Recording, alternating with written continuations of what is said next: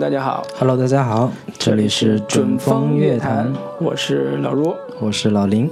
嗯，我们又到了跟大家聊好片子的时候了。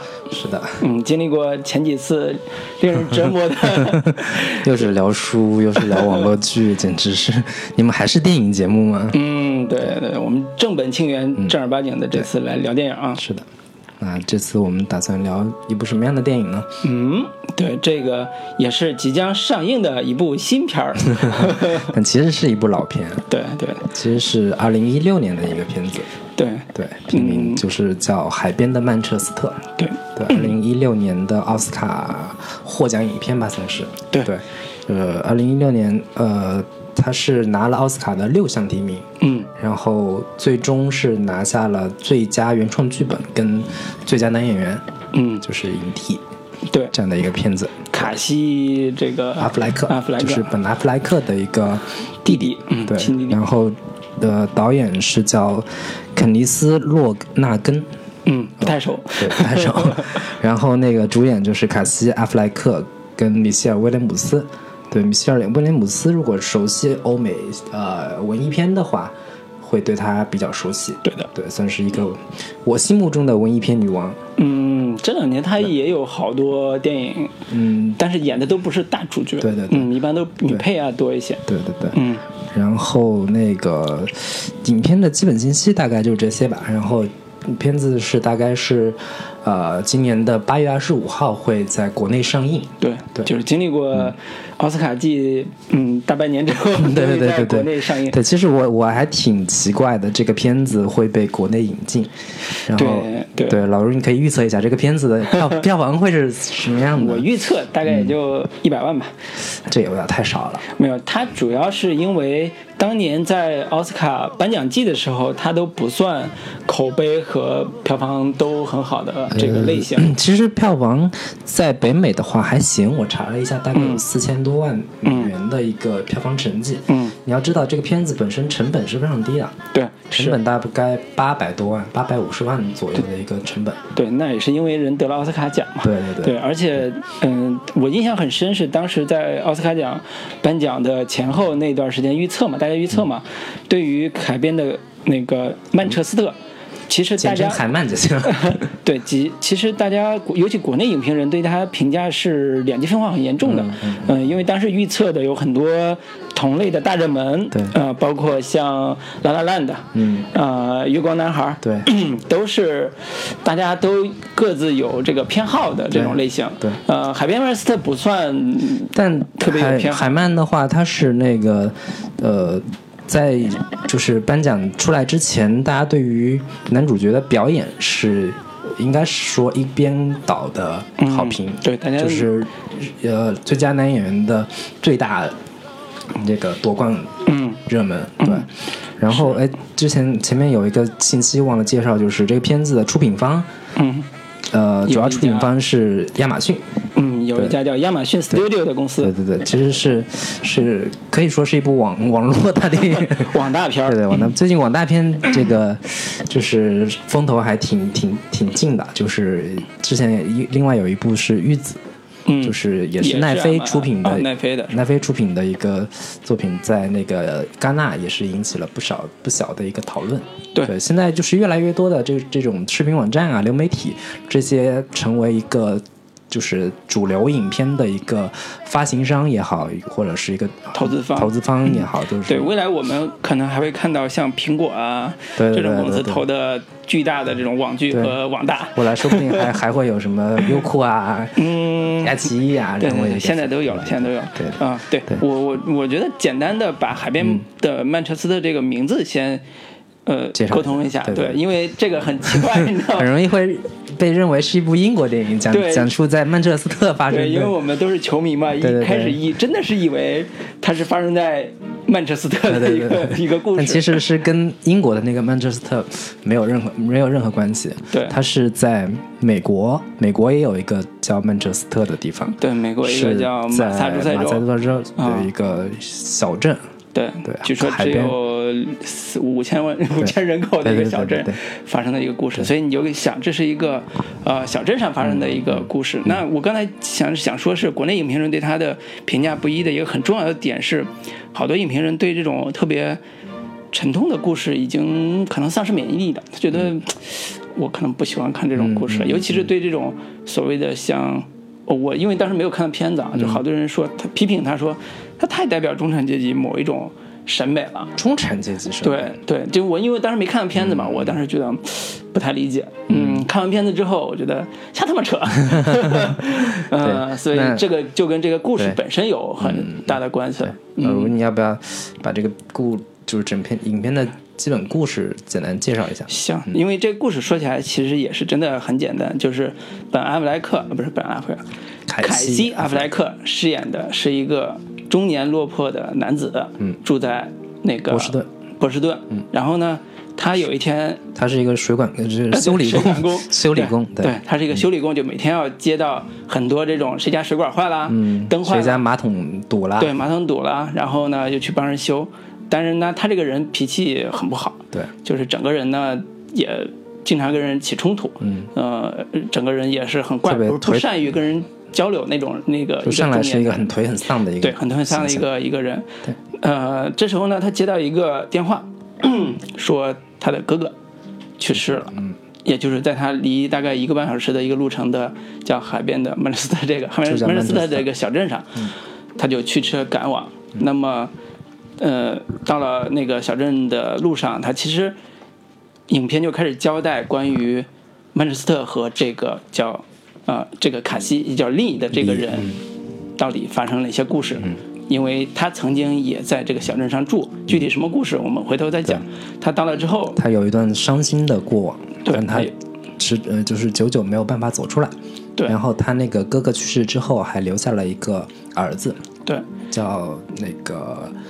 帕帕特里克，嗯，对，他那个小孩就是一个青春期的一个十五六岁的一个年轻年轻小孩吧，嗯，是他的侄子嘛，对，然后他他被他哥哥指定是他的监护人，嗯，然后他就面临着说，嗯，他是希望把他那个小孩带到波士顿去跟他一起生活的，但是小孩希望说你回到。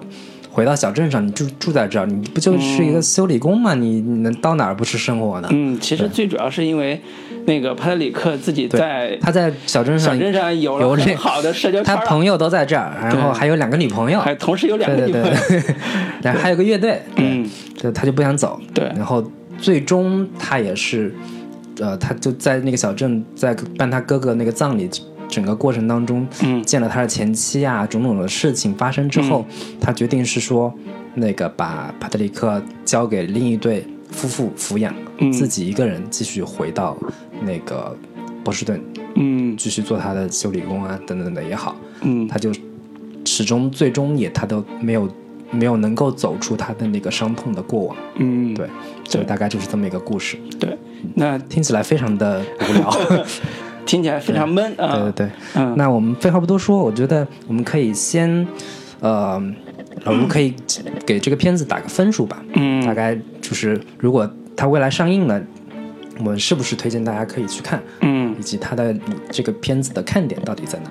是，呃，从我今年观影的体验上来讲，我给这个片子打八分儿，就是一个是我看过的我很喜欢的一个片子。嗯，但是呢，我如果要推荐的话，其实我还是会警惕警，就是怎么说呢？警示，就是说这个片子不是适合所有人看的。嗯，就从这个讲这个故事的。这个脉络里边就能体会到，说它不是一个大众娱乐片，对，它是一个不是一个强情节的那种片，对，它不会有特别强的娱乐性，但是它特别适合什么人看呢？特别适合自己认为自己特别颓。自己认为自己生活特别不爽，嗯，然后呢，对生活也觉得好无聊，嗯，然后可能天天打王者荣耀，打完之后陷入极大的空虚的时候，嗯，看这个片子其实特别有帮助。你确定吗？你不，你确定那些很颓的人看完之后会更颓？没有，我等会儿可以讲为什么我推荐颓的人去看啊，就是这跟我个人的观影体验有关系。嗯，那么推荐的理由其实比较直接，也第一个是我觉得是说。啊、首先奥斯卡奖给到他两个比较重要的奖项，男主和最佳剧本奖，就证明这个片子本身的电影作为电影的含金量是够的。嗯，呃。嗯，这个喜欢电影的人，你如果真的说我发自内心喜欢这个片子，也许你会在这里边有更多的发现。嗯，呃，第二个层面是说，它是讲中年人生活的片子。嗯，呃，这类片子在国内其实呃有，但是拍的像这么好的不多。嗯，或者我换句话说，它是有一点利用中年人的嗯叫什么生活或者命运来消解中年人生活焦虑的一个片子。如果你陷入对生活极大的，就如果你是中年人啊，对现实生活极大的什么生中中产阶级焦虑，嗯，我推荐看这部片子。嗯，这个我觉得老卢刚才说的，我后面那部分基本上都不同意。对，好，这是我的个人观点，等会儿我们可以争论一下啊。行，嗯。那我给这个片子大概打七点五嗯。这样的一个分数。嗯。呃，我是看了两遍，我第一遍看的时候，呃，我是快睡着了。嗯，我果然很闷。我对，我第一遍看的时候，真的觉得有点闷，有点无聊，嗯。有点丧，而且是从头到尾的丧。嗯。但是我呃，今天是第二次看，我第二次看之后，我对这个片子的印象大为改观。哎，我觉得这个片子是一部难得的佳作，嗯，就是我近两年看这个好莱坞，就是奥斯卡获奖影片当中难得的这么细腻，这么的嗯。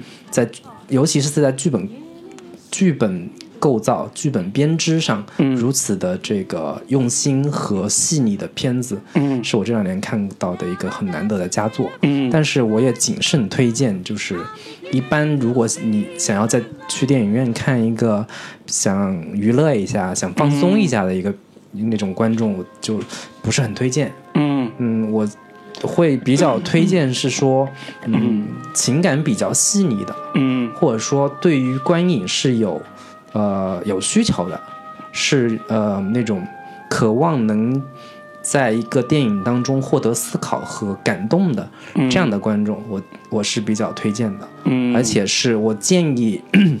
大家去看的时候，尽量是能在一个精力比较，呃，怎么说旺盛 比较充沛的那个 那个情境下，嗯。呃，能够尽量跟着影片的这个节奏和思路跟跟上他的那个节奏去思考的，嗯，这样的一些观众，我是建议推荐你们去看。你看完之后就，愿意思考的，对对对。可以去看，对哦，也他他不会说给你那个，嗯、是让你去去去去去逻辑上去考虑很多东西，他他是在情感上。嗯。他会有很多很多可很耐琢磨的细节，嗯。和一它的上就是上一段上一场戏跟下一场戏之间，他们他们有非常非常微妙的关系。嗯如果你看不到那个关系，可能你就会呃找不到看这个片子的一个乐趣所在了。嗯，对，我觉得这个这个必须，我觉得就是提醒一下观，就是大家如果去看的话，必须要注意每一场戏人人物的情绪状态，嗯和他的行为反应，其究竟是基于什么样的原因和理由？嗯，因为他在这个层面上，剧本钩织是编织是非常巧妙和和精精巧的。嗯，大概是这样。对，那我觉得我们呃推荐的点先聊到这里，等会儿我们可以分几个部分来聊。呃，因为刚才讲的情节里边，其实我们有一忽视了一个特别重要的情节啊，就是 接下来我们可能会呃在讲这个剧本到底哪好，以及它怎么呈现出来的时候，我们会把这个重要情节给讲的特别细。嗯，而且也因为要表达我们自己对这部。电影的喜爱、喜欢、喜欢之情嘛，嗯所以会把它结构也分析的特别细。如果你觉得这会影响你的观影体验的话，我觉得就先别听对，先别听了。看完之后再回来。跟我们一起来分享这个。对，那我们今天其实是要表达我们自己对这部电影喜欢的这个部分，对。尤其是它剧本这个层面上，它到底写的怎么好，嗯哪儿好，嗯。啊、怎么去完成这么一个就完成度这么高的一个有点偏艺术电影，但是又比艺术电影要好看一些的这种片子。它怎么呈现的？这是我俩的专场啊！这个 大言不惭的说，这是嗯后面千万别聊砸了。对对对对，是是是我们擅长的这个，说的有点心虚。对，嗯行，我觉得我们之前做呃，像我们自己以前分析剧本啊，做剧本评估啊什么之类的，经常会大差不差，就分几个部分嘛，什么人物啊、结构啊、呃情节情节的完成度啊，以及情节的那个。表现力啊，什么之类的，就是会通过很俗套的这种嗯模块化的这种模式去分析它。我觉得，呃，针对这部片子呢，可能呃，虽然说俗套，但是通过一定的模块来分析的话，会让大家觉得更清晰一些。我也我也觉得这也是呃，可以是一个分方法吧，就是我们分几个对应针对这个剧本儿，分几个部分我们讨论一下，说呃，它哪个地方做得好，哪个地方最后电影上呈现的地方看是怎么样的。嗯。我我是觉得，我看完之后，就是我们刚才说了一下这个片子的一个呃基本的情节嘛，嗯。然后如果纯听这个情节会觉得特别无聊，嗯，但是在这样的一个呃很平淡的叙事之下，呃，我是觉得这个片子的一大特色嗯。就是他用了一个方法，让这个故事看起来没有那么的平淡。嗯。就是他用了大量的闪回的方式，我觉得这个是影片的第一大亮点吧。我觉得，嗯，但是这个亮点也可能会成为观众观看的时候的一个障碍，嗯。就是主角在这个正常的时间顺序的过程当中，嗯他时不时的会忽然切到之前发生的发生过的事情，嗯都是他的一个个人回忆，对都是他个人视角曾经经历过的事情。对但是这样的一个闪回，它是完全没有任何的提示的。对，就是一般闪，就是传统的影片闪回的话，它会会有一个慢慢的对稍微的有一个就是像 PPT 一样的一个动态效果，嗯，比如模糊说一下，然后再转比如。晃一下就过去了，或者是那个甚至说加一个破音说那是一九对对对。八三年的或者是他会用一个什么呃色彩的一个区分，就是那一段时间色彩是偏黄的一嗯对。黄一点的过去的一个回忆，但是他完全没有，对。他会他会让你看起来是任意的穿插到嗯原先的这个时间顺时间呃时间点上，嗯会看起来是会特别的跳脱。是关你如果不集中精力跟着它的话，你会觉得怎么一下子又跳到这儿了？是这个时间到底是在发生在什么时候的？是就是这个、这这一点，我其实我在第一次看的时候也有这个困惑，我觉得这个时间线怎么那么混乱？嗯就是你如果这个稍微不耐心一点，会觉得很抓狂。嗯对我觉得这个是是，但确实他这个手法是他。我在我看来是他最大的亮点之一，是的我觉得大家如果去看的时候，一定要注意这个点。是的，对所以这个就涉及到影片的整个结构，嗯它怎么安排它的故事结构的。对，呃，正常来讲，我们以前说，呃，影电影的故事结构不外乎几种嗯。嘛，一种是线性故事结构，一种所谓的非线性，非线性又分好几种，什么圆环叙事啊，什么昆汀昆汀对昆汀那一套的那个那个那个低俗小说。嗯低俗小说那一套的那个原原型叙事啊、环形叙事啊什么之类的。呃，这部影片其实是一个线线性叙事。加闪回段落的一个故事结构。嗯。我一开始看的时候，我会有一种感觉是特别强烈，是说它特别像意识流，嗯。它的闪回太多了，嗯。它已经完全，甚至说大段大段的闪回已经把整个故事结构切得很碎了。对对对，呃，所以才会看着说时间线很乱。嗯、这但是我在看的时候有一个特别大的感受是什么？就是，呃，他其实在前面半个小时的左右已经把他故事的起点给定那儿了。这故事有两个起点，嗯。一个起点是，呃，卡西演的这个林隐这个男主在波士顿城开始当他的水管工那个日常的那个起点开始，也就是也就是现在时间，嗯从这这个起点开始讲。他怎么接到一个电话，他的哥哥去世了，又见到他的侄子，怎么跟他侄子交往交流这一长这一长段的，这是这一个起点。第二个起点是从他们在海上跟他跟幼年的这个侄子在海上钓鱼的那个时候开始算故事的另外一个起点。嗯这个起点，呃，从整个故事结构上来看是同步，几乎是同步在推进的。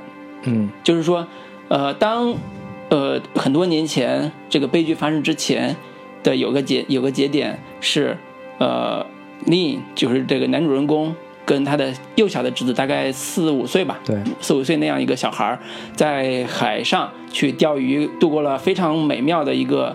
呃钓鱼时光以及钓上了一个特别大的一个鱼之后，十几斤的大青鱼，对大青鱼之后，嗯。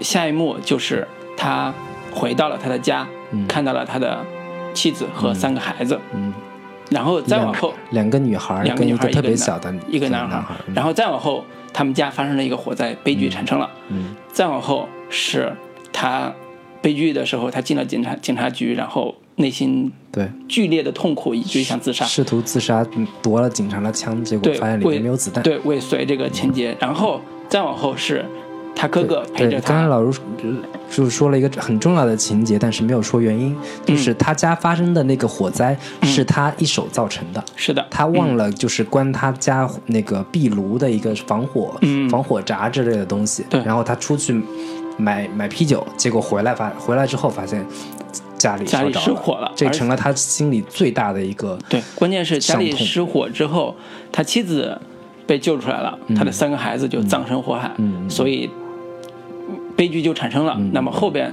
就是他进了警察局，把所有的东西坦白了，说我这是我造成的，然后但是也没有关他，就把他放了。但是他痛太痛苦了，以至于抢了警察枪想自杀。再往后是他的哥哥陪着他。去买家具，因为他要搬一个新的地方，就是搬所谓现在的波士顿波士顿顿城的一个地下室。就是他现在住的那个地方。嗯然后呢，他哥哥就说你要有个像样的家具，他们就帮他买了家具，然后好像他们的生活有了一个新的故事。所以你看完整个故事之后，你会发现这故事是连着的，这故事是连着的。波士顿城在一开始和一最后的那个。呃呃，到过去时空的最后的那个波斯人城那起点、那个终点是连着的，所以整个故事的结构分着两条线，一条过去线，一条现在线，同时在讲。嗯。但是用现在的视角去回忆过去的那个场景，所以中间我刚才讲的那几个，比如说啊呃钓鱼，比如说见妻子的三个和三个孩子在一块儿玩儿，比如说那个呃去警察局失火和警察局，都是在呃令这个中年男人回到曼彻斯特之后，嗯是跟他的侄子以及见了他的死去的哥哥，嗯，呃，跟他的侄子在一块儿去交流，中间穿插的一个情节。对，所呃，但是这个故事结构牛逼的地方在哪儿？就是它不仅仅是简简单单说我把两条线并置在一起往前推进就行了。对比如说我想了，哎，他他他正好到这个情节了，那就插进去，正好的，并不是这样的。它有一个非常严密的一个主题，嗯这个主题就涉及到，呃，一个呃叫什么？呃，应该是说，呃，这个主题涉及到他的生活的一个重大的变故的时候，到底是什么在起重大作用这样一个主题。比如说，他呃领引这个中年人回到了曼彻斯特，嗯第一第一幕先遇到了他的那个哥哥，呃，应该是说他在回到那个路上，嗯。呃，先回忆的是他们家，呃。对吧？对，先回忆的是他和他的三个女儿嗯。是多么的，呃，那个叫什么？三个孩子是多么的温馨。这一个幕、是他在路上回忆的，也就是说，呃，令回到了家乡，那么在路上回忆起他曾经有过一个幸福的家，嗯然后回到曼彻斯特之后，通过别人的口述才意识到说这个男人不太嗯。正常，或者说这个男人可能有背后的故事，但是不知道什么故事。嗯等到中间故事的一个小时左右的那个中间点的时候，嗯才交代说这故事是什么，就是失火。这个失火是跟另外一个现在那个时间点是结合在一起的，是跟哪个时间点结合？是跟他要去呃带着他的侄儿去见那个律师，律师要告诉他的哥哥的遗嘱，哥哥遗嘱就是说。你要当他的监护人，这是对林来说是一个特别大的挑战。他从来没想到说他要当这个孩子的监护人。对，这个时候是他失火那个情节他回忆他失火，他们家着火的那是一个特别重要的情节，同时对他现在也是一个特别重要的情节点。对所以这种强烈就是的人物的内心情感跟他过，就是当下的内心情感的剧烈程度，嗯跟他过往回忆他回忆的闪回的那个段落的情感的浓烈程度是成正比的。对，而且是有隐喻意义的。对这个隐喻意义就是，呃，他遗嘱上他哥哥说你要当我这个孩子的继承呃这个监护人，嗯，但是这就是把孩养育孩子的责任交给他，嗯。但是他回忆的是他曾经自己监护当当自己孩子的父亲的时候出现的重大的事嗯事故，嗯，这种强烈的反差是给到主人公一种巨大的内心的波动的。这种波动是，呃，我在看到中间这个点的时候是几欲夺泪而出的那种、那种冲击，就是它非常的强烈，嗯。这种情感非常强烈，呃，以至于到说这个男人的这个演员的表演，在这个时间点已经达到了一种极致状态，你知道吗？就那种那种那种感觉，是所以这是剧本赋予的这个故事强烈的情感冲击。嗯，我说一下我对于他的就是频繁出现的这个呃回忆的这个闪回段落的一个理解吧。就是第一层的层面是，如果大家可能感受不到它的这个呃出现这些闪回的的精妙之处的话，我觉得一个最简单的它的一个功能。就是为了呈现主角的这个人物状态，嗯。他就是一个始终沉浸在过往回忆里面无法自拔的这么一个人。嗯，对我觉得这这是最最简单、最最直接的一个层面，嗯。就是嗯。他随时随地他会回忆起过去的生活、嗯过去的痛苦的记忆。嗯这个记忆是他整个片子他一直想要去逃离、想要去走出去，但是始终没有办法走出去的一个痛苦的噩梦。嗯这个噩梦会时不时的缠绕他。嗯对，如果你如果观众没有办法理解这个他的复杂的一个微妙之处的话，这这个最简单直接的一个点，嗯。我觉得这是这是影片的第一层。嗯就是第二层，就是刚才就像老老卢所所说的，就是它有一个很巧妙的一个编织手段嗯。在，就是它的大量的呃闪回，它没有给你一个明确的提示。嗯一般这种片子的话，就是它会给你一个比较明确的指向，说我看到了一个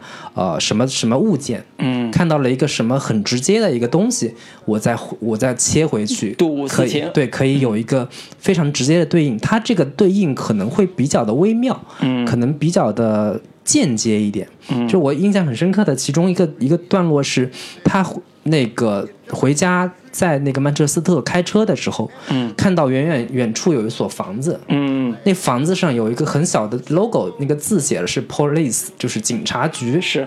警察局是他一个非常痛心的一个痛苦回忆的点，嗯。一下子会触碰到他内心最痛苦、最柔弱的那个点。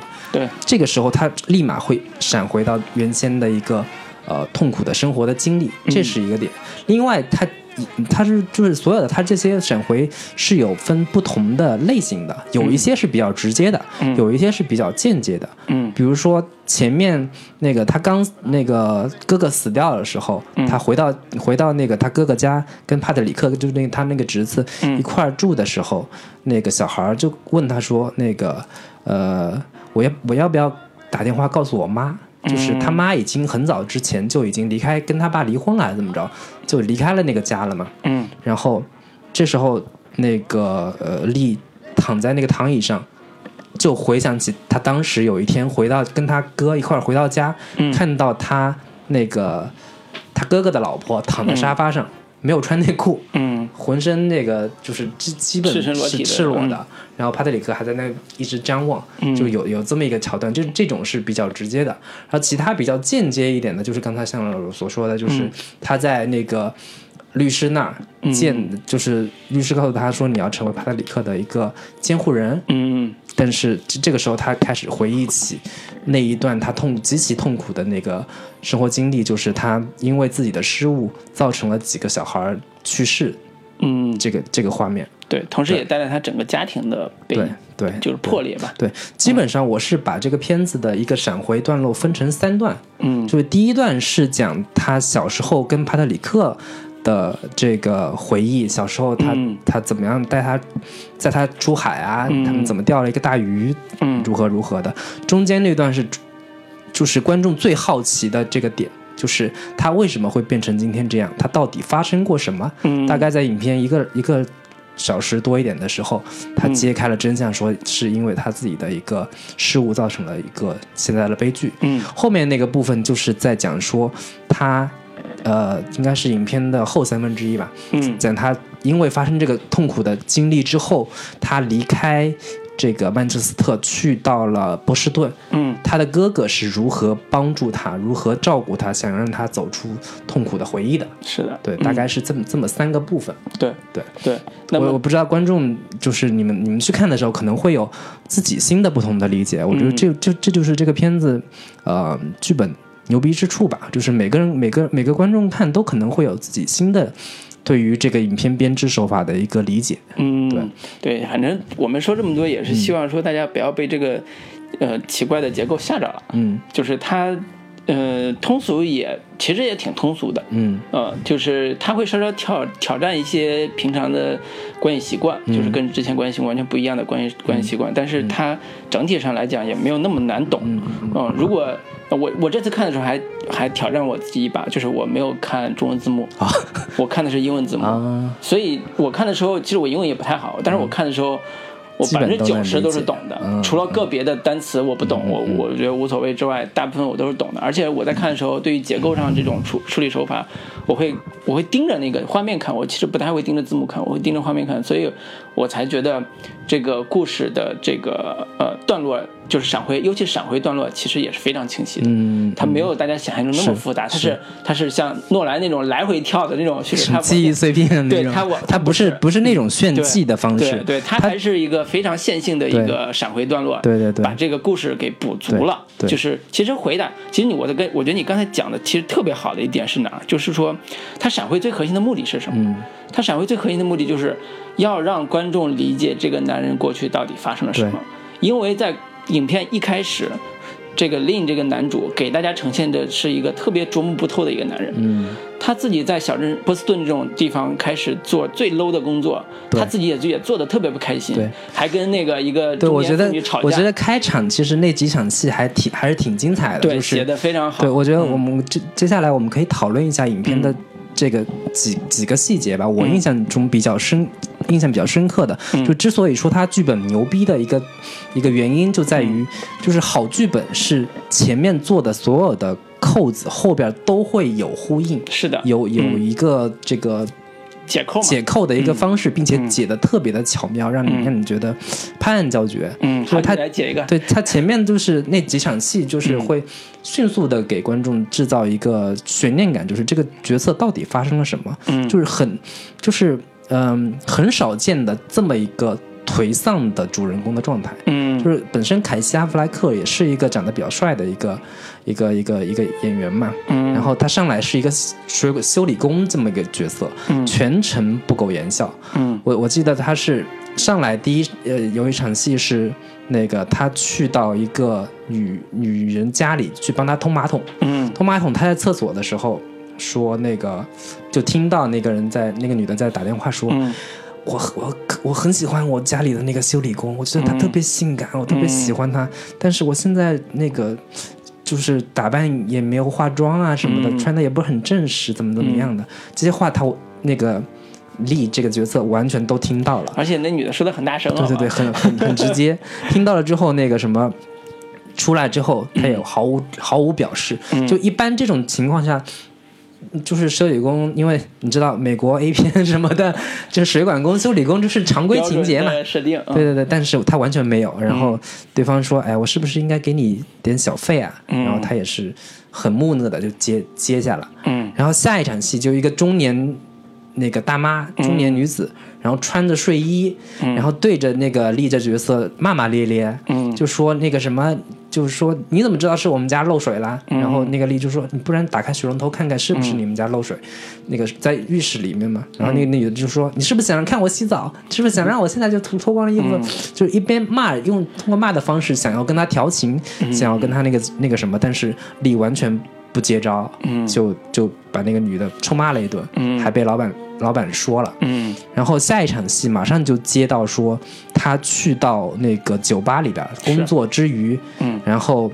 做就是一个人坐对的，一个人在那嗯。站站在吧台边上，那个一言不发。嗯。结果旁边有一个女的，还挺就是挺性感的样子嘛，嗯。端了一杯啤酒，然后一转身，那个啤酒洒到他身上，嗯。一看就是故意要洒到他身上，嗯想跟他搭话的。嗯。然后结果那个李完全也不接招，然后就说那个两句就对完了。就女特别热情的就说我叫什么什么什么，那个你你您呢？然后那个就也不想跟他说话，嗯，就是现场极就是现场极其尴尬，然后就是一般会以为说在酒吧里是不是会有一段艳遇啊什么的，嗯完全没有。是，然后后面紧接着另一场戏就是他，呃，喝完喝了酒过三巡，喝了不少酒之后，对面有两个人在聊天儿，嗯但是在他眼中看来，一直那俩人一直在盯着他看，嗯然后他就过去说：“你他妈是不是盯着我看？”嗯结果跟人打了一架，嗯就回去了。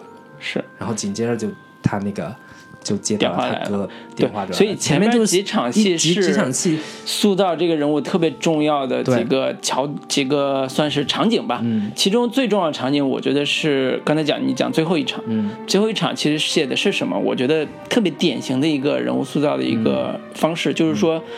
一开始他在酒吧独自喝酒，嗯这是一个他放松的时刻。你如果他工作很很很累很忙，没有什么条件，那可以理解对。放松的时候，一个人在那喝啤酒，旁边一个女人跟他搭讪，嗯不理，而且是那种特别木讷的那种，就是完全不想理这种人。OK，以为是个他有自己的想法，对面对面有两个，这时候这时候对面有两个男人在那儿聊天儿，这个两个男人其实有特别暧昧的成分。这两个男人在那聊天的时候，其实感觉是特别暧昧的。对其中有一个男人就抬抬头看了那个丽一眼，丽也看了他一眼。嗯这时候丽转身过去，然后呢，听见外边有旁边有个人说了一句：“他来了。嗯其实说的很明显，就是他们就是 gay，、嗯那俩人就是 gay。对然后呢，这种眼神的交流其实是暗示啊什么之类的，丽也知道他们是什么什么那个意思，走过来就把那男人打了一顿。嗯这是丽第一次打架，嗯也是丽也是观众对，如果我能看到这一层，如果我没理解错的话，我第一反应是他是一个很古怪，而且是一个反反同性恋者的这样一个形象。嗯，就是我是第一感觉是这样，就是同性我觉得恋这一层我倒是没有看出来，我我我觉得这一层可能有这个这个方面的。对我看的时候，我是觉得挺明显的，因为他的整个的调度跟整个的表演上是特别明显的。然后转过来打了一下，然后我就第一反应是说，这个人完全不顾社交场合、社交礼仪，就算人看你一眼怎么了？你过去打但人打人，这个特别不可理解。但是我到了那一场戏之后，我对于他前面的所有的这个形象或者性格，我基本上都已经树立起来了。是的，是的，就是他在工作场合上，如果对于女女客户啊什么的这种挑逗完全不动声色的话，还可以理解。嗯，当他在在下班之后，如果还对于女性的这种挑逗，如果完全没有没有反应和就是接受的一个意意愿的话，嗯，我可以马上就就就可以确定说，他是一个在生活上，如果当一个男人对于女人毫无兴趣，如果他不是 gay 的话，嗯，他就是一个对生活毫无兴趣和毫无就是任何的一点，对，所以那个那场戏的最核心的目的就是告诉大家，他既对男的没兴趣，又对女的没没兴趣。对生活也没兴趣。所以整个就完成了这样一个人去掉任何欲望的一个人对，对这是颓到底了，已经没有任何的这个欲望本身可言的一个人，他到底发前面几场戏把他的一个底层的生活状态也很好的树立起来了。他嗯。每天面对的就是那帮子很很很很下层的那那些，甚至说因为干的活太对干的活也是很粗俗的，对。每天帮人通马桶，对。然后呃我印象很深是帮别人铲雪，门口不停的铲雪，然后铲雪那也是给他自己铲的。呃那 是他们家，因为他住的是地下室，对对对。地下室那个半地下那个窗户窗户会被挡会被雪挡住，所以他每天去铲雪。对、嗯。我我我重点还要还想说的就是，可能大家都会忽略到的一场戏，就是开场的时候，嗯。他坐在船尾嗯，啊，不是不是坐在船尾，他是跟他那个小侄子，Patrick 嗯。在聊天的时候，嗯。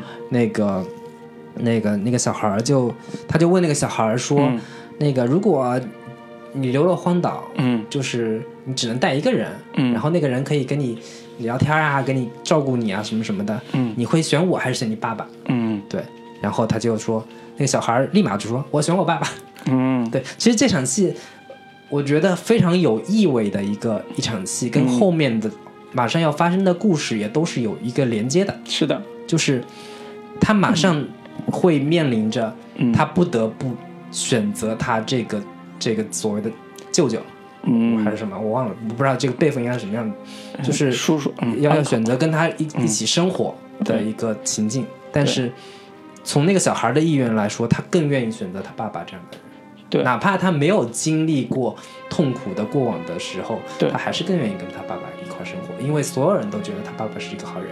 对，都对。比比至少从那场戏的功能来说，在他爸爸活着的时候，所有人的口碑就是他那个他爸爸比呃力要好。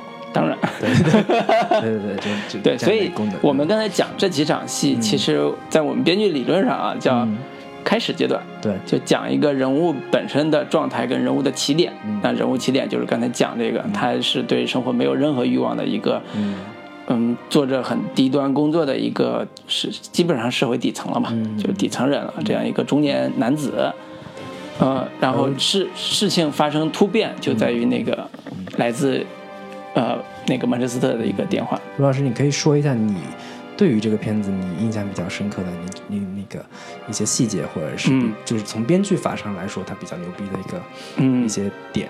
嗯，我觉得我看完这个片子的一个呃体验上是说，以本来以为它是一个很沉痛的一个呃疗伤电影啊，或者是痛伤痛的这种体验电影，但是我在看的时候，我会发现它里边混杂了大量的，也不叫大量吧，一小部分的这个幽默感和喜剧感。在我看来是冷幽默的桥段。对，就是这种呃戏份处理的时候，其实很难，有时候是很难达到效果的，甚至说很难调动观众这种对喜幽默感的这个成分的。呃，我举一个很简单一个例子，就是，嗯，他带着他的那个侄子，就帕特里克，去看他爸爸尸体的那个场景。嗯呃，这个孩子呢是一个打这个冰球的一个、一个一个强壮的一个十六岁少年。嗯然后呢，他们在车上就开始，呃，准备去医院，去那个停尸房去看之前，那个叫什么林就说，就问那个孩子说，你要不要去？你要不要去看？就很担心说这个孩子这个受不了受不了，因为他已经看过了，他看了那个场景也是久久不能忘怀这种、这种这种心情，所以他就试探性的说，嗯、你如果做不了决定，我可不可以我可以帮你做决定？啊，哇哇哇说一大堆，终于到了医院门前了，然后那个孩子就说，呃、l e t s go。然后，然后那个林就开车就开始开走了，然后这时候孩小孩那个孩子的动作是我要开车门下去，你知道吗？对然后他俩的 Let's Go 不是同一个。对他俩的 Let's go 不是同一意思。然后那个孩子就飙了，孩子说：“你想你这不干嘛？对，老子腿要断了。对你你你在干嘛？”然后说：“你不是说我们 Let's go 吗？”然后男的就是另的意意意思 Let's go 就是说，那那就听你的呗，我们就别去了。走了啊，我们就别去了。然后那个还小孩的意思，那么走呗，Let's go 那个他一语双关。对对对，就是他特别的目的地不是一样。对，这个特别牛逼的台词、l e t s go” 这个牛逼台词，就是说，呃，他能够把两个人对于现在这么大的一个就是要处理这个看看尸体啊，这看他爸爸尸体这个这么大一个决策处理的特别幽默幽默感，虽然有点冷啊，但是真的很好。就是他俩在吵架，说难道我说的不是？你看孩子说，难道我说的不是英语吗？你听不懂我在说什么吗？然后说啊，我我懂了，我懂了，对不起，对不起。然后就开始接下来那下一场戏，然后到了那个停尸房，推开门，小孩进来了，那个林也进来了，来了一个护士也进来了，小孩只看了两秒钟，小孩还还没走到他父亲尸体旁边，就是马上转头说行了，走吧。对，然后推开门，然后看了一下，走过来，转身两秒钟转身就说、OK 谢谢，走了。嗯。然后那个男就是令就有点意外，就非常意外，所以我觉得到这个点，所有观众都很意外，嗯，就是说，诶，不太像这个传统的这个对。情感戏的处理方法，痛哭流涕。对啊，这是这是你怎么就走了他之类的？这是他很喜对。最爱的亲人啊，而且是他妈妈已经不在他身边很多年了，这是他唯一的亲对。人。但是观众如果看下去的话，就会知道这个这个方式是他整个片子的一个基调，嗯，就是基本上他没有感情特别外露或或者是直接的对。时刻，几乎没有。有有那么几这种他这种反差处理是特别极致而优秀对的。对打个比方说，他怎么叫反差极致？就是说，令本来是一个在前面塑造成特别木讷的、特别已经古怪的一个中年男人，嗯他第一次见到他的哥哥的这个遗体的时候，其实是长长长久的在那注视，以以至于他要爬在他身边亲他哥哥那一下。如果你不理解这个亲有多重要的话，你可以看整个片子，他整个表现出所有的对任何事情的冷漠，你就知道这一吻有多重要，尤其亲一个尸体。但是他弟弟是一个，不是他那个侄子是一个，就刚才讲，他是一个热血少年，是一个有两个女朋友，同时有两个女朋友的一个组乐队的一个少年，而且对他爸爸去世，对。几乎是没有感觉没有任何影响的一个孩子，然后在处理这种痛苦的时候，他影片有里边有大量的细节去展现这个小孩对于他爸爸死后，他所有的生活还是照常按照原先的节奏去去走的，嗯。就是很明显的，比如说他爸死，你看看完他爸尸体之后回到家，赶紧说，哎，我叫了一堆朋友过来，你帮我、嗯，帮我叫个披叫披萨。披萨，嗯，就是他爸死了，他还竟然还有胃口吃披萨，嗯。这是第一点。第二点就是他一堆朋友过来聊天儿，坐在那儿，一开始还聊他爸说小时候带他们出海啊，怎么怎么样。嗯，好玩。没过一会儿开始聊《星际迷航 》，小就是年轻小孩特别感兴趣的那些什么怪兽呀、科幻片啊等等的，就说有人开始说星际迷开始聊太烂了，另外一个说不可能，对你傻逼，那个星际迷然后最好看。接下来马上就说那个跟他那个就跟他叔叔说，晚上那个女孩儿那个要要留在这儿，嗯那个你不如果他父母打电话过来，你就说他睡在楼下。嗯对，就竟然他爸死，就是那个很奇怪的一个点，就是越悲痛的时候，那个小孩越需要女人。嗯，就后面也有大量这样的情节，就是这个情节跟后面是有对应的。嗯就是这个也是我觉得这个片子非常棒的一个一个剧本细节，就是剧本上编织的一个逻辑点，就是嗯他爸葬礼当天那个晚上，嗯他说我要让另一个女孩，她有两个女朋友嘛，嗯。我让我让我要让另一个女孩晚上留在这儿，嗯。那个你能帮我打一下掩护吗？或者是你能同意她留在这儿吗？嗯。这个时候他说不行，我不愿意让她留在这儿，嗯。原因是他在葬葬礼当天看到他的前妻，嗯。他前妻带着新的丈夫嗯。出现在葬礼上，他在情绪上无法接受，嗯。所以连带着是说，那个就是那个帕特里克带了另一个女孩嗯回到家里住，这种情况，他对应上是他的妻子找了一个新的丈夫，嗯就这个情感点是非常非常微妙的。嗯就是上一次他同意了，但这一次他无法同意。嗯，对我觉得这个这这个点实在是还挺巧妙的一个设计，很很巧妙。对，他所以他整个在处理呃，应该说处理情感这个层面上是。呃，很出人意料的，很多地方都非常出人意料，跟我们以前对于啊、呃亲人去世啊，大家悲痛万分啊、这种理解，其实是稍稍不太一样的。嗯但是就是我我印象非常非常深刻的一个表演的高光时刻，就是那个小孩儿，嗯。呃，从头至尾都特别酷，特别嗯对于他老爸去世这个事儿，嗯。基本上没什么没什么在意的。嗯。但是他在有一个时刻，就他在他爸葬礼葬礼前吧，应该是，呃就是他爸应该是。呃，久久没有没有办法下葬，因为嗯那个地太硬了，天天太冷，没有没有办法挖那个坟墓，对只好把他爸冻在那个冷冻室里边。嗯然后他前面还唠叨说：“哎，冻在那儿会不会有点不太好？怎么怎么样？”嗯然后直到有一天晚上，他去冰箱里拿东西的时候，一打开，那有就是冻的肌肉，冻鸡嗯冻鸡肉，然后他一看到就受不了了。嗯，就忽然联想起他爸被冻在那个冷冻室里面，就跟这个肌肉是一模一样的。嗯就这这时候才第一次开始把之前积攒的所有的情绪都发泄出来了。嗯就他开始意识到他爸死了，嗯他爸的死对他造成有多大的伤害，嗯而且就是关于他这个这个嗯看到肌肉这个点，我原先也是觉得。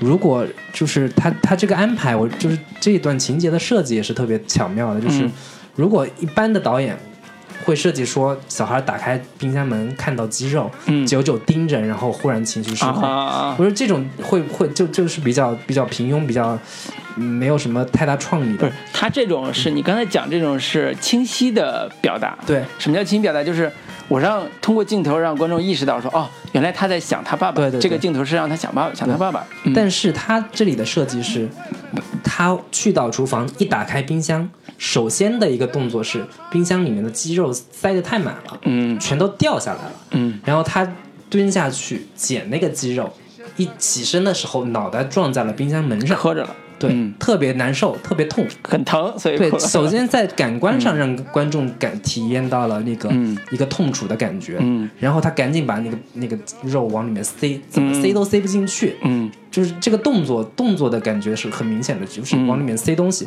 然后一直往关那个冰箱门，越关越越关关不关不关不紧，嗯，就这个时候情绪才慢慢一点一点的往往外爆发。对，所以我觉得这个所以设计都是非常非对，常所以你知道。这种、这个桥段的设计，充分体现了这个编剧是非常懂表演，而且是给了演员很大的表演的空间的。什么叫表演空间？就是说我给了你一个引子，嗯让你的情绪表达出来。这个引子不是让你硬看着。硬看着睹物思情，你看着一个肌肉，你就想起来你爸爸在关在什么棺材里冻着，然后开始别开始流泪。这种表演是硬来的，这种表演是硬来的，就是对对对演员来讲是要死了，你知道吗？就是导演说你为什么演不好这一条？嗯，以为都能演好，其实很难的。对嗯，这种是说我通过动作，比如说你磕了一下，你的疼痛感嗯给了你冲击，然后你再通过这种，呃，不停的去处理这种慌乱的这个时刻，然后意识到自己处于崩溃边缘，嗯。然后开始把自己内心的压抑的情绪再发泄出来，这种一层一层通过身体转化到内心，再从内心爆发出来，这种这种表演方式是对演员也特别舒服，但是对整个效果来讲也是特别棒的一种表达方式。对，所以我觉得这一块儿聊完之后，我们下一趴可以这个演员的表演表演这个成分嗯凯西·阿弗莱克都已经拿了这个片子的一个影帝了，对奥斯卡最佳影帝帝啊，这个是必有小李子过人之处，小李子 奋斗了多少年才对，奋斗多少年才拿到，人家就演了这样一个真正的男主，就很少男他哥本阿弗。莱克好像也没有拿过最佳没有，男演员，拿过导演，对，拿过 拿过编剧，嗯，最佳导演那个慕尼黑是吧慕？尼呃不是慕尼黑是那个逃离德黑兰嘛，德黑兰对对对他也拿过最佳编剧，反正最佳表演这个奖还是很难拿的，对还是嗯青出于蓝啊。对对对。好，那那我们下一趴这一趴先聊到这里，然后给大家带来一首这个来自曼彻斯特的乐队的 一首歌，呃，叫曼彻斯特，英国的曼彻斯特正儿八经的英伦摇滚，嗯，是谁呀、是的啊，是 Stone Roses Made OK of Stone。OK，Your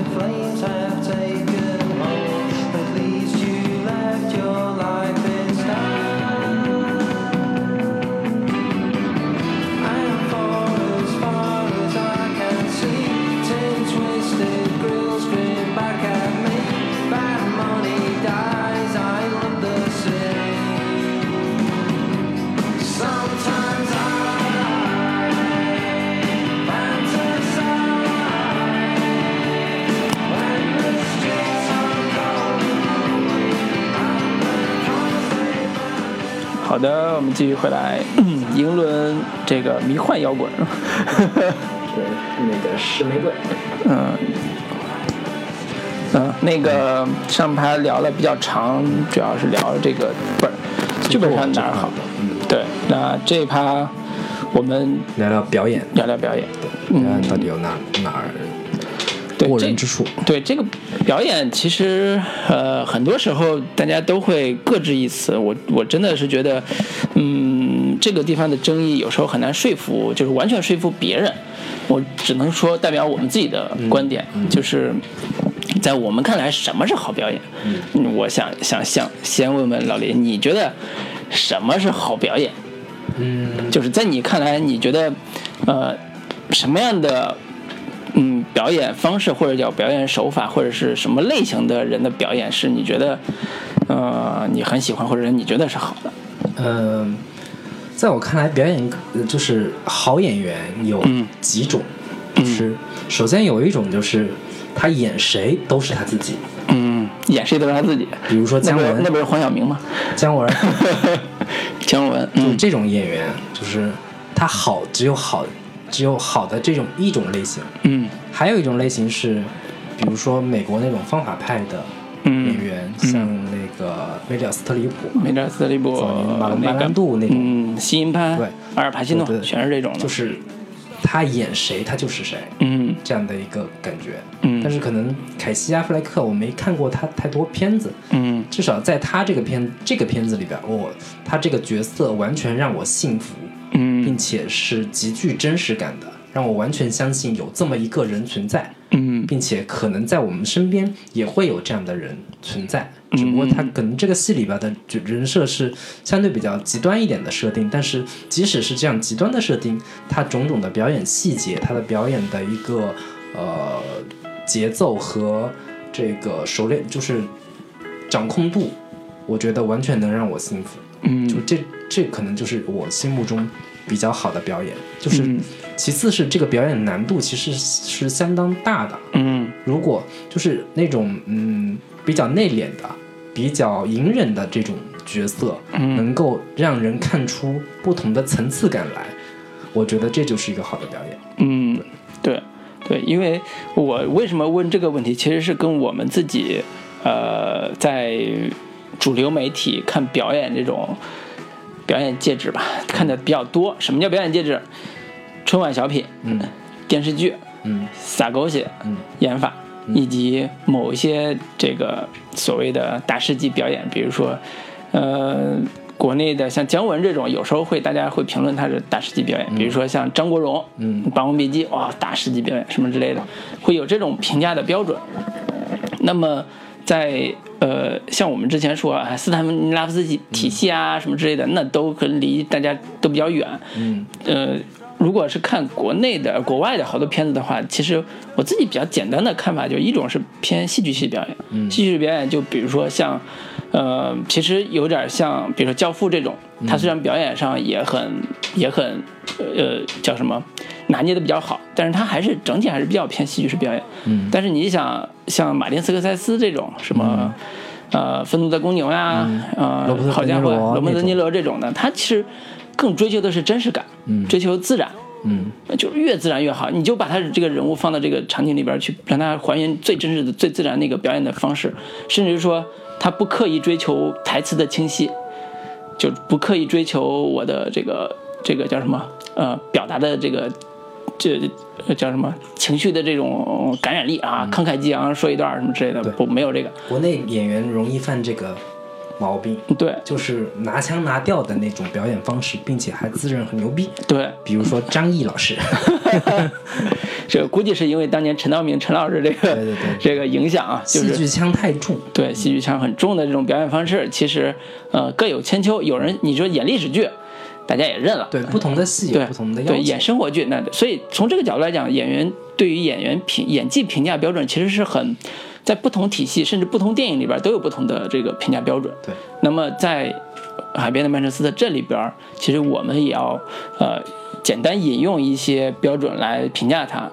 为什么它我们觉得它好，以及它好的点在哪儿？嗯那我觉得它好的一个标原因是说，它其实是在追求呃真实感和自然感这个表演方式的基础上，做了很好的这个呃层次。就像你刚才讲，这怎么表达情感，这是有层次的。这个层次怎么去铺陈出来，是通过演技，通过这种呃真实的讲述台词的这种节奏，嗯以及把控情感的这种节奏完成的。举个最简单的例子，就是，呃，在这个电影里边的后半节有一个场景是，他跟他的前任相遇了，这个前任带了个孩子，这个也是这个也是这个片子里面表演的一个爆发时刻。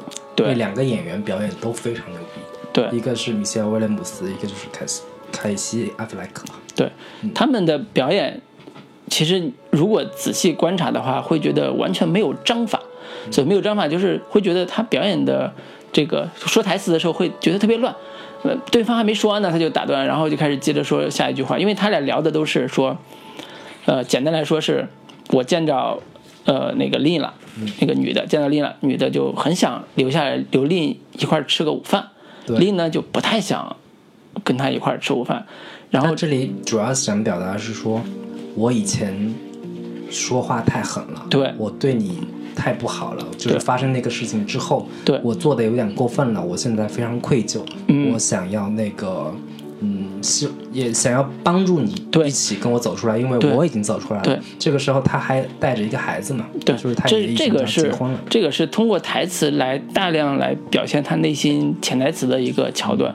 这个潜台词就像你刚才说的，我已经走出来了，我看到你的样子，我知道你还没有走出来。我希望我们再深入的交流一下这个事情。我希望我们能共同的告别那个事情。嗯呃，他们在聊的时候，两个人都，尤其那个女孩啊，就是那个呃那个那个女女演员，其实嗯，米歇尔已经演的就是声泪俱下了，对，Honey 就已经叫出来了，亲爱的，你你要你要知道我我在就甚至干什么，说出来我爱你。对，甚至说出来“我爱你”这个词儿的时候，这个本阿弗莱克不是本阿弗莱克，老跟人叫错，凯凯西凯西阿弗莱克，就是还是有一点触动，但是还是很坚决的拒绝他的这个嗯示好。嗯呃，你可以看到这两个演员在对手戏的时候那种焦虑感和紧张感，嗯然后呢，也通过简短而模糊的台词去表达他们内心的潜台词。嗯一个想极力的拉着过来，一个想尽快的走，拒绝他。甚至当那个女孩说 “I love you” 开始哀求的时候，那个男的也依然沉痛的想告别，想想想离开她。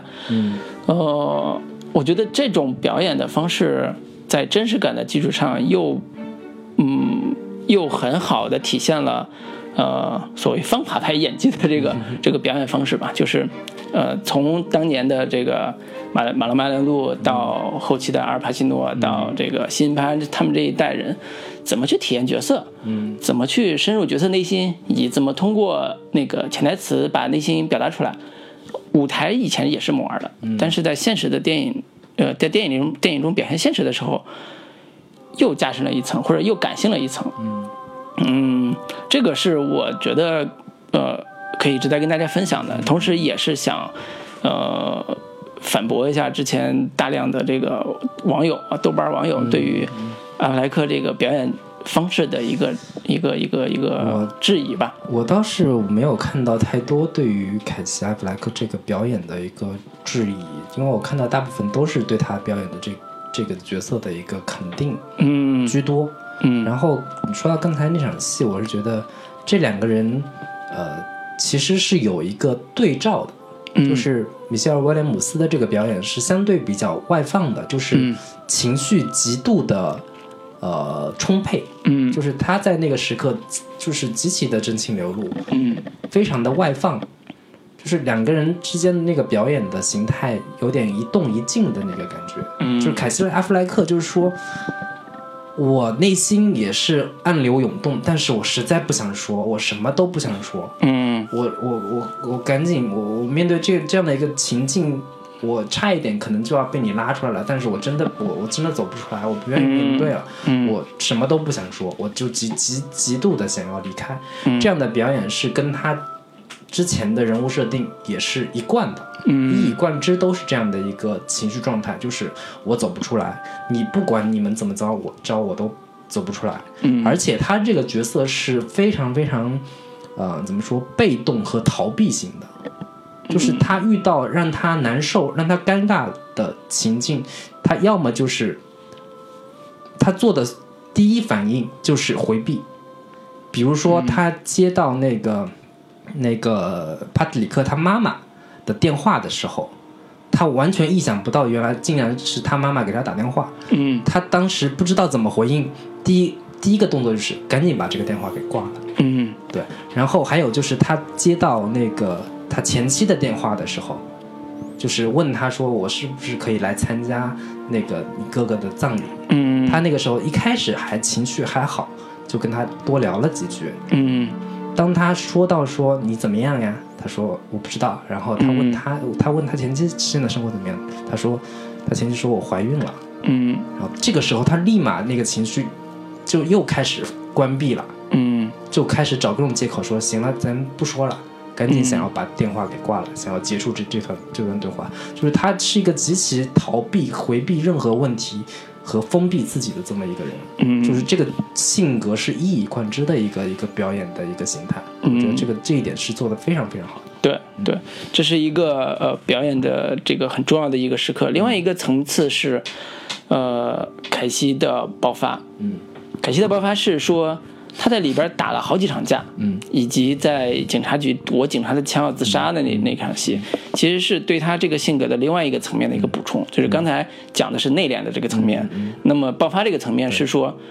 他是一个很暴力的人，嗯。就是他看起来不像那种很暴力的人，但是他那么冷不丁的就要就要出现对。很暴力的这个这个行动，对，这其实这一点也是我我想说的，就是这个是他这个影片，嗯，从始至终的一个怎么说，呃，表现手法，嗯。就是他要通过主，就是他那个主角凯西·阿弗莱克，他的爆发场面是非常少的，嗯。就是导演非常克制的运用这样的一个时刻，嗯。但是他从头到尾都非常非常压抑，嗯，他的这些压抑积攒的那些能量，就通过这这这几场戏来彻底的去宣泄出来。嗯。那如果前面你能感受到了那种压抑的情绪的话，那些爆发点的爆发才会显得这么的有冲击力，嗯。有感染力。是的，对，是的，所以这也是呃对于这个角色的一个不同层面的一个丰富，因为之前看到好多呃类似像得忧郁症这种的这种角色，很少有这种暴力场面，就不不不像这么多，或者不像这么处理的这么丰沛。怎么叫处理丰沛？是说嗯。我们刚才一开始讲剧本的时候，第一部分讲他在酒馆里边、酒吧里边怎么打那个人，中间还有几场戏是，呃，有我记得有一场是很好玩，就是他在路边跟他的就刚从那个那个那个律师那边出来，就监护人啊不监护人那事儿出来，出来他跟他的这个侄子在路边吵架，嗯。吵的时候就基本上是带脏字儿那种吵，然后吵得不可开交，然后旁边有个人路过，路过的时候就说，啊，这个这个你看你这怎么教育孩子的，什么之类的，就这个方方式正好。对 对对，就走路路过，然后立马赶紧要跟人吵，立马凯西就要动手了，就要出去动手了，然后赶紧那个孩子本来还是吵着呢，突然就赶紧拦住什么之类的，就是说明凯西这个，就从这个角度来说，凯西这个角色他内心是一直压抑着一种强大的黑暗力量的，嗯，这种黑暗力量其实是有破坏性的。对，呃，他的他的这种内敛，其实一个层面是说，他极力想压抑这种这种我暴力。我我会用自毁倾向来形容他的这种嗯。行为。嗯。他就是不顾后果的想要挑衅别人，嗯。就是他的那种压抑是生无可恋，是。就是总结成一个词就是生无可恋。嗯。当一个人生无可恋的时候，他会完全不顾任何的呃社交礼仪，嗯。不顾任何的一个社会规规则，嗯去去做很多出格的事情来挑衅周围的人，对。并且就是那个找任何可以打的架去打，是这样的对，甚至说连在家，当他知道他的那个侄子不愿意回波士顿，自己只能这个先暂时来处理这个事情的时候，在家还打碎一块玻璃，然后打碎了自己手，还划伤了，划伤之后还要接那个前任那个谁他妈妈的电话，前妈前任妈妈的电话，中间这些细节都能看出来，嗯，呃，凯西也就是另一这个人物，他内心的这种。哦，暴力倾向以及他内心跟他讲的这个所谓自毁的这个欲望，呃，所以这是我觉得很重要而且不可忽视的一个层面，就是怎么去完善，怎么通过表演，也就是通过暴力，你演暴力其实也很难演，说实话，没那么容易演。说我发怒的场景，我怎么去跟人打架这个场景，以及没有来由的这种这种自毁倾向这种这种动作，那也是一个很好的挑战。呃，嗯就是凯西·阿弗莱克，他这个片子里边，除了那种极其巨丧无比的这个表演之外，他其实是有另外一个层面的，嗯就是当他这个闪回，呃。闪回过程当中，嗯，他没有发生那个悲悲剧之前，他的那个第三个层面，嗯他没有发生这个悲剧之前，他的那个人物状态，嗯其实是跟他后面那个特别丧、特别生无可恋那个表演形态是完全不一样的。是的，是一个怎么说？嗯，非常非常典型的美国蓝领阶层底层那个直男。工人，对，就是这个片子是一个非常非常直男气息很重的一个、嗯一个电影。嗯比如说他半夜两三点钟还跟一群狐朋狗友在那个地下室里边跟人喝酒呀、打乒乓球啊，嗯就那个时候那个时刻，他是非常非常那种就是有点大哥范儿的那个感觉，嗯然后觉得人就是要处处体现自己那种很爷们儿的那个那一面嘛。嗯当他老婆来把他们臭骂了一顿，说你把这帮傻逼给我赶出赶出去，赶紧的。嗯然后他他还有点尴尬，说：“哎呀，他不他不应该这么说我，嗯有点过分了。对，类似太不给我面子了，对是，吧类似于回去好好收拾他一顿那 那种感觉，在兄弟面前还要死死撑，然后他一帮人那个那个要走，他还在门口跟人指点说：“哎，赶紧那个看到那个什么什么哪个哪个星座了吗对对那个照着那个方向走之类的。”嗯回去还跟他老婆开玩笑，还调笑了一番，就是就是那个表演又是另一个状态了，他真的不是从头到尾一张那个扑克脸就扑克脸，对对对，真的不是面瘫式表演，不是国内小鲜肉的那种表演方式，人家真的是很有层次的。是的。哪怕是面瘫，他的面他的那个面瘫的那个脸上的表情跟内容也是非常丰富的，能让人一眼能看出他确实是一个经历着极其痛苦的内心煎熬的嗯。这么一个人。是的，是的，也就是通说通过这三个层面对于凯西演这个角色三个层面的分析，我们也能看到凯西在驾驭这三个部分的时候。嗯，我觉得基本上是没有什么失误的点，说哎这个演的不对啊，或者那个没有，就我整体上是没有很流畅看到任何让我觉得这个表演不对，或者是嗯。有点出戏的那个段落，完全没有一非常的行云流水嗯贯穿下来。对对，所以这是非常难的，其实非常难说能把这个角色给演的这么深入，而且是好多人也说嘛，说评价他好的地方说。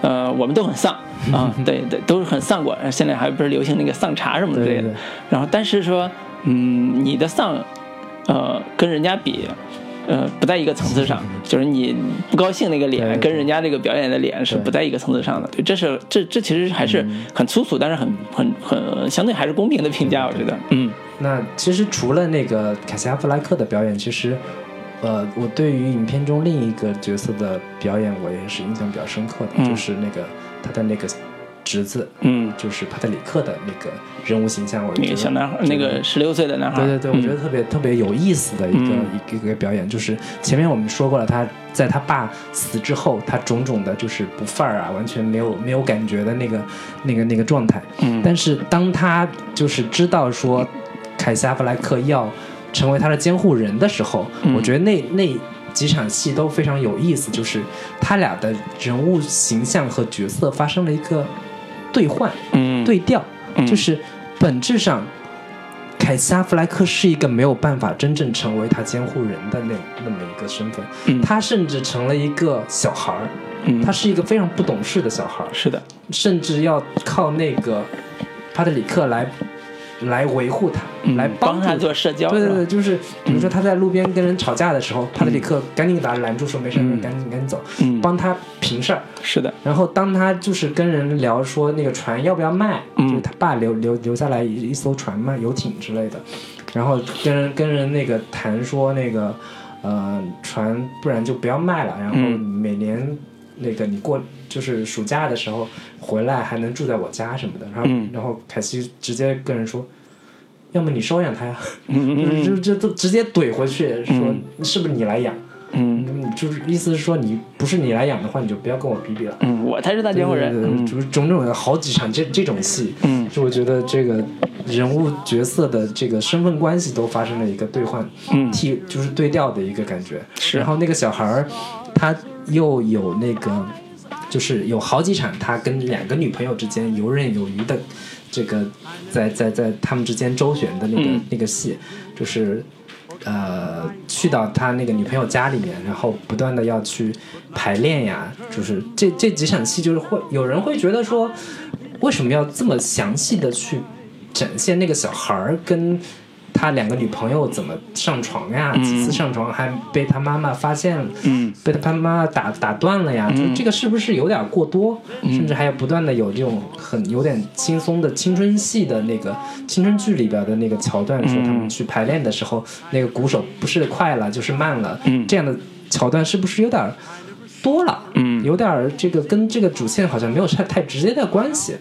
对，不知道老卢你你是觉得有？嗯，我觉得这是整个故事在后半，尤其是在呃后半节，就是做一个小时之后吧，它一共两个小时嘛，在后一个小时的时候，着力表现出的另外一层的意义。嗯这个意义就跟这个电影有关，就是说，嗯、相对比而言，嗯他这个侄子是更叫更聪明，也更、更成熟的，在情感这个层面上，他可以左右逢源，在两个女朋友之间，他可以在乐队里边成为一个很好的一个 leader 的一个形象，因为每次都是他说你快了，然后你慢了，就是他的这个角色感是特别强的。嗯，当他跟这个女孩上床的时候，那个青春的气息也很好玩，就是这个人注定了。就是所有的核心的目的都是为了让观众直观而感性的知道说，这个孩子已经超出了凯西这个演员，就是 Lin 这个角色所监护的这个能力范围了，而且是和特别明显是，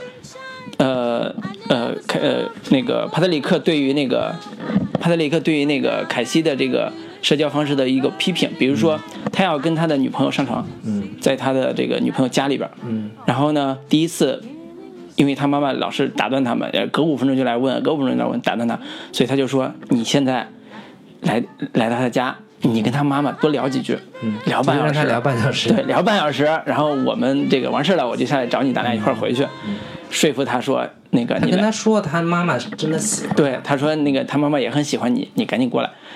然后他软磨硬泡，终于答应了，在底下呃客厅里边跟那个他妈妈聊一句噎一句，聊一句噎一句，基本上就聊不成两分钟，就是这个，真真的是叫典型的尬聊，对，特别尴尬。然后他妈妈也是各种痛苦，然后受不了了，不得不上去带走吧。对，不得不上去敲门说那个女儿啊，这个底下这个人我实在聊不动了，这个怎么着怎么着，就是说，然后这个完了之后，在车上回来的路上，在车上，侄子就对这个舅舅呃就这个叔叔就说，你怎么这样啊？你难道你不懂怎么跟人聊天吗你就不？能像其他正常的年，就是成年人，成年人聊个天都那么难的吗随？便扯淡，对就行了吗？对，所以从这个然后凯凯西说不行，不会，嗯，对 对，所以从这个层面上来讲，他其实呃语义特别明显，就所有这些细节铺陈都是为了让观众直观的意识到，也让凯西意识到，嗯说 OK 这个可能不在我范围之内。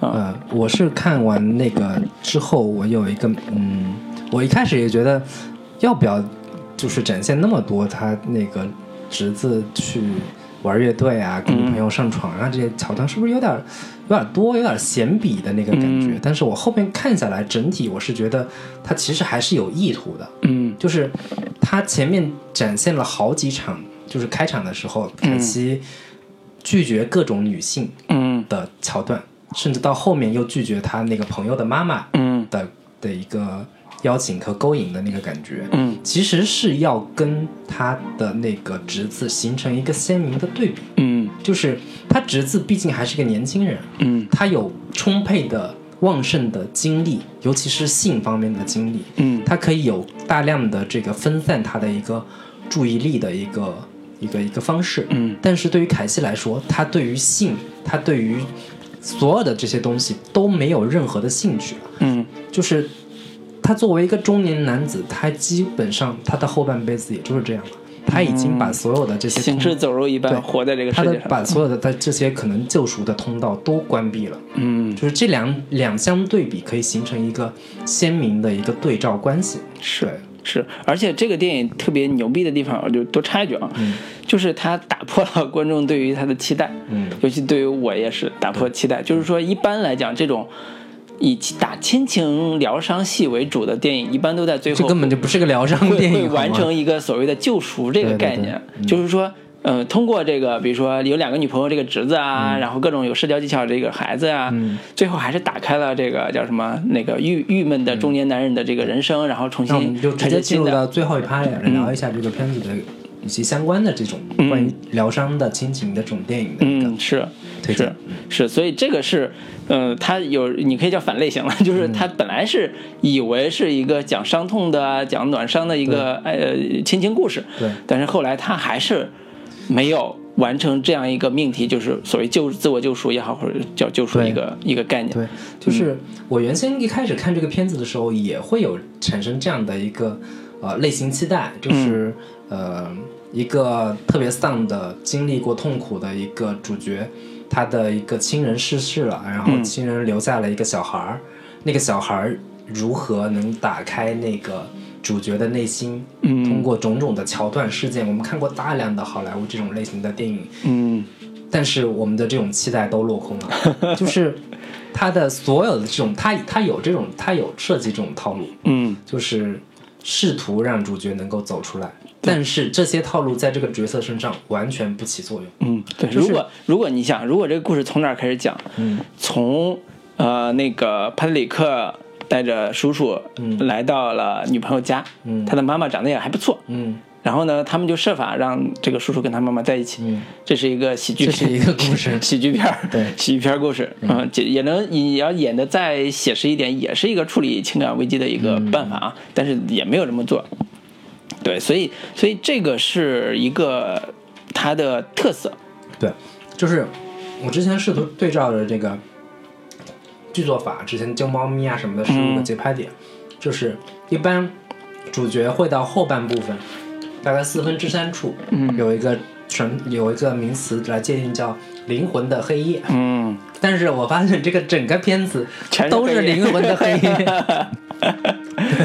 这就让我觉得，我操，这也太牛逼了！直到影片结尾，也都没有所谓的一个救赎吧。嗯就是这个这个点让我觉得这个片特别特别的真实。嗯，就是可能在我们的现实生活当中，也不是说所有的痛苦和和那个什么曾经惨痛的经历，也不是像好莱坞电影里面那么轻易的有有几个桥段、几个蒙太奇就就解决掉了的。嗯就是生活没有你想象的那么的简单，嗯就是所有的所谓的廉价的解决方案，就是廉价的救赎，都可能在我们日常生活中都是不起作用的。嗯，对我觉得这个点其实就是让我觉得特别的能感同身受。嗯，对，这也是有利有弊。嗯利的地方是它保证了它的表达的完整性和真实感。弊弊的地方就是真的太丧了，对，B 的地方就是好多人看完之后就大呼说就是没有正能量嘛。神经病啊！这个我看完看这样完之后一个片子？不舒服，对但但其实说起来，它结尾的时候还是有那么一点点温情和嗯呃光亮的地方在的。嗯就是比如，尤其是但最后一场，他跟他那个侄子走在路上，两人玩那个球，对，然后那个就是他那个凯西·阿弗莱克就说，那个我还是想换一个两居的大房子，一个沙发。嗯然后那个小孩就说：“你要那个大沙发干什么？”嗯然后那个凯西特别不经意的说：“那你万一过来的时候，嗯我还你你还能有个地方睡嘛？”嗯然后那小孩立马就说：“你怎么知道我要过去？我我我可不一定会过去啊。”然后那个跟那个凯西立马就说：“那我就堆一些杂物啊，这种嗯废废弃品之类的。”就他还是有有那么一点点，就是轻松的，让让让在结尾的时候给你一点点希望。但是我们就是观众看完之后，还是会知道说这个角这个主角还是走不出去的。嗯他已经是有大量的细节铺垫，他那个就那个救赎的大门已经嗯完全给它关上了。嗯，或者说，我更愿意把这类的片子看作一个，呃，人物人物不叫成长片，叫人物状态片，就是它主要的重重要的这个目的，其实是为了表达这个人物本身，表达这个人物他的普遍性和真实感，它不是为了说完成一个。呃，所谓的某一种虚构的命题的这个这个意思，嗯所以我觉得这是他完成度很不错的一个表达方式。就是如果，呃，怎么说？如果有一个商业片，他需要用这种人物，他在里边从任何一个时间点开始讲，对，这故事就都可以做成都可以做一一个个很好看的商业片。嗯，相对正常的商业片吧，未必会非常好看。对，但就是说至少是给他一个足够低的起点。嗯就商业片不是讲究那个人物的大反转嘛？你的起点足够低，你的反转的写的对就越越容易嘛。对，我那个可以给大家推荐一个我之前看过的，有点类似，但是是一个非常纯好莱坞俗套类型的这种故事，嗯，叫《圣人文森特》。圣人，对，圣人文森特。嗯然后是那个呃，比尔·莫瑞演的，嗯他就故事主角也是一个经历过内心伤痛的一个孤寡老头儿吧，嗯算是。然后隔壁有一家，我忘了是，反正有有点种就是少少数族裔的那个感觉。然后妈妈特别忙，嗯然后小孩儿那个没人照管，嗯，然后就是然后这个小孩就进入到了那个文森特的生活当中。嗯然后非常规整的，就是学校里边布置了一篇作文，说写一写你身边的圣人。嗯你圣人就圣人是不是存在在我们生活当中了？嗯然后那个小孩就跟那个那个老头，那个老头是极其的那种满嘴粗话呀，然后完全没有爱心的一个一个一个人，直到最后两个两两个人之间如何一点一点的建立起关系了。嗯最后结尾的高潮，那个小孩当着所有人的面念念了一篇作文，圣人文森特就是我我我们家的邻居，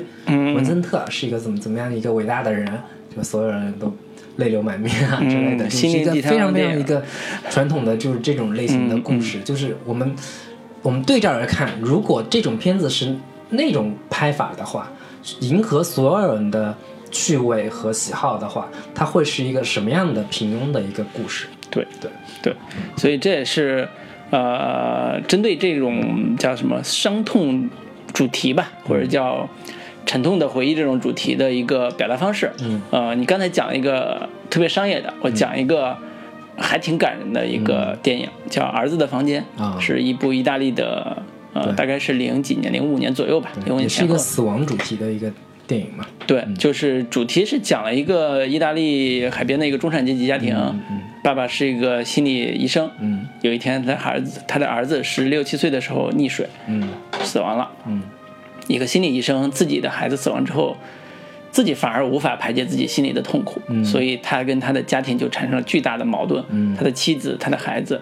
他另外一个小女儿吧，反正就是整个都不接受他现在的状态，嗯。他也不接受现在这个家庭破碎的这个现实，特别的痛苦，家庭也濒临崩溃。